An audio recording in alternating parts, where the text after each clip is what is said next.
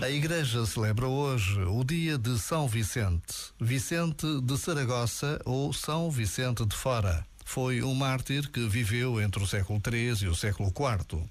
Com a invasão muçulmana na Península Ibérica, o corpo de São Vicente foi colocado num barco à deriva no mar, dando à costa no Cabo de Sagres, que passou a chamar-se Cabo de São Vicente. Dom Afonso Henriques resgatou o corpo de São Vicente e ordenou o envio das relíquias do santo para Lisboa por barco. Segundo a lenda, dois corvos velaram o transporte do corpo de São Vicente, razão pela qual o brasão da cidade de Lisboa alude a esta barca e a estes dois corvos.